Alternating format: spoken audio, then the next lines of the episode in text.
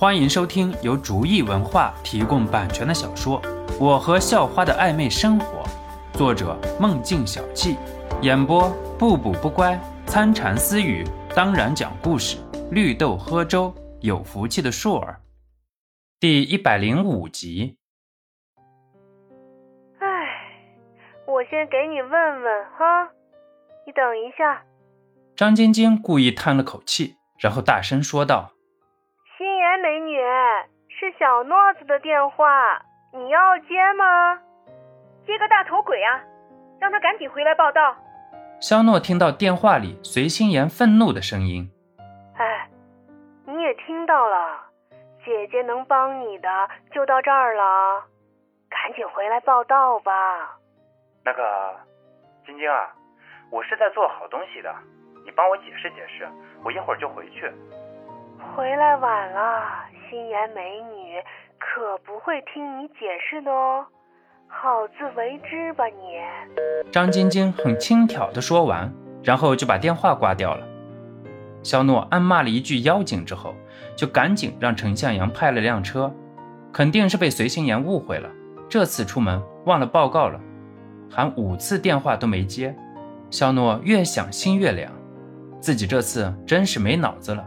肖诺一路上满脑子在想着应该怎么解释这件事情，可是最后并没有想出什么可靠的主意，最后还是决定就实话实说好了。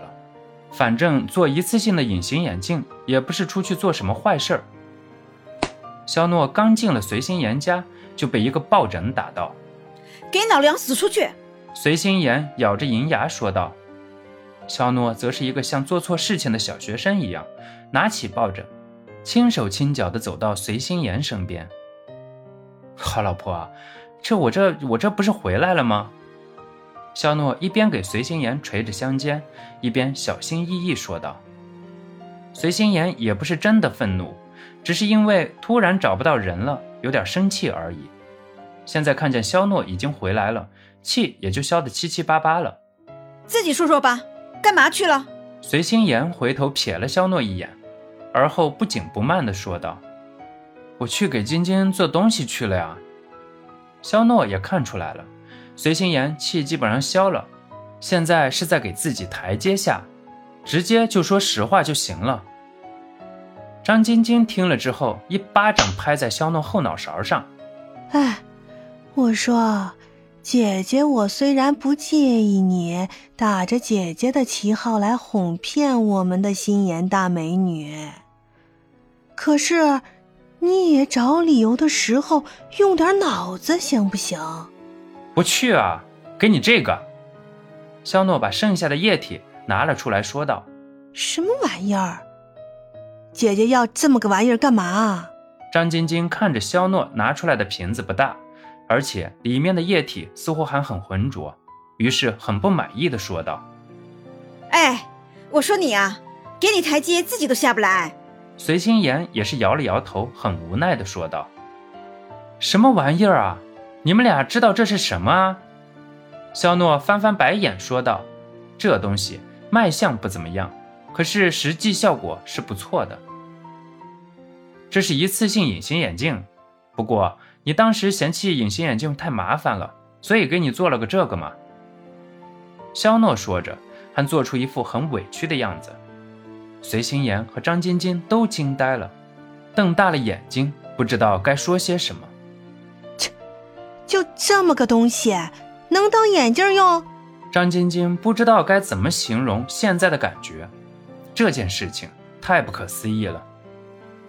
你自己试试不就知道了？我记得你就是四百度吧？这正好是四百度的，直接滴到眼睛上就行了。肖诺耸了耸肩，说道。张晶晶赶紧跑进洗手间，把自己的隐形眼镜摘下。随心妍却是一直将信将疑地看着肖诺：“你确定那个能用？”随心妍很疑惑问道：“老大，一会儿你看效果行不行啊？再说了，我骗谁都不敢骗您啊。”肖诺则是很苦逼地说道：“怎么解释都没有实际效果出现之后有说服力。”哎，怎么了？随心妍听到了洗手间里的叫声，忙是问道：“我也不知道啊，赶紧去看看。肖诺也是赶忙向洗手间跑了过去。怎么回事儿，晶晶？不知道啊，就是戴上这个眼镜之后，眼睛很不舒服。啊，我去吹吹风。张晶晶一脸颓相走出洗手间，向着窗口走去。你赶紧去看看晶晶眼睛怎么样了。告诉你，以后这种不好的东西少往家里带。随心妍这次是真生气了。张晶晶的眼睛要是因为这个眼镜出了点问题，那说不清啊。实在不行，咱赶紧去医院吧。我说大小姐啊，去啥子医院啊？你看看那个妞，就趴在窗子上乐着呢，捡着宝不说，不知道她最喜欢看的就是你骂我啊，还真爱成全她。肖诺看见张晶晶正在捂着嘴巴笑呢，而且要是真有什么问题，也不会在家里待着，肯定自己就往医院跑了。还行，小诺子。还做的不错，姐姐很满意。本集播讲完毕，感谢您的收听，喜欢请点击订阅加关注，下集更精彩。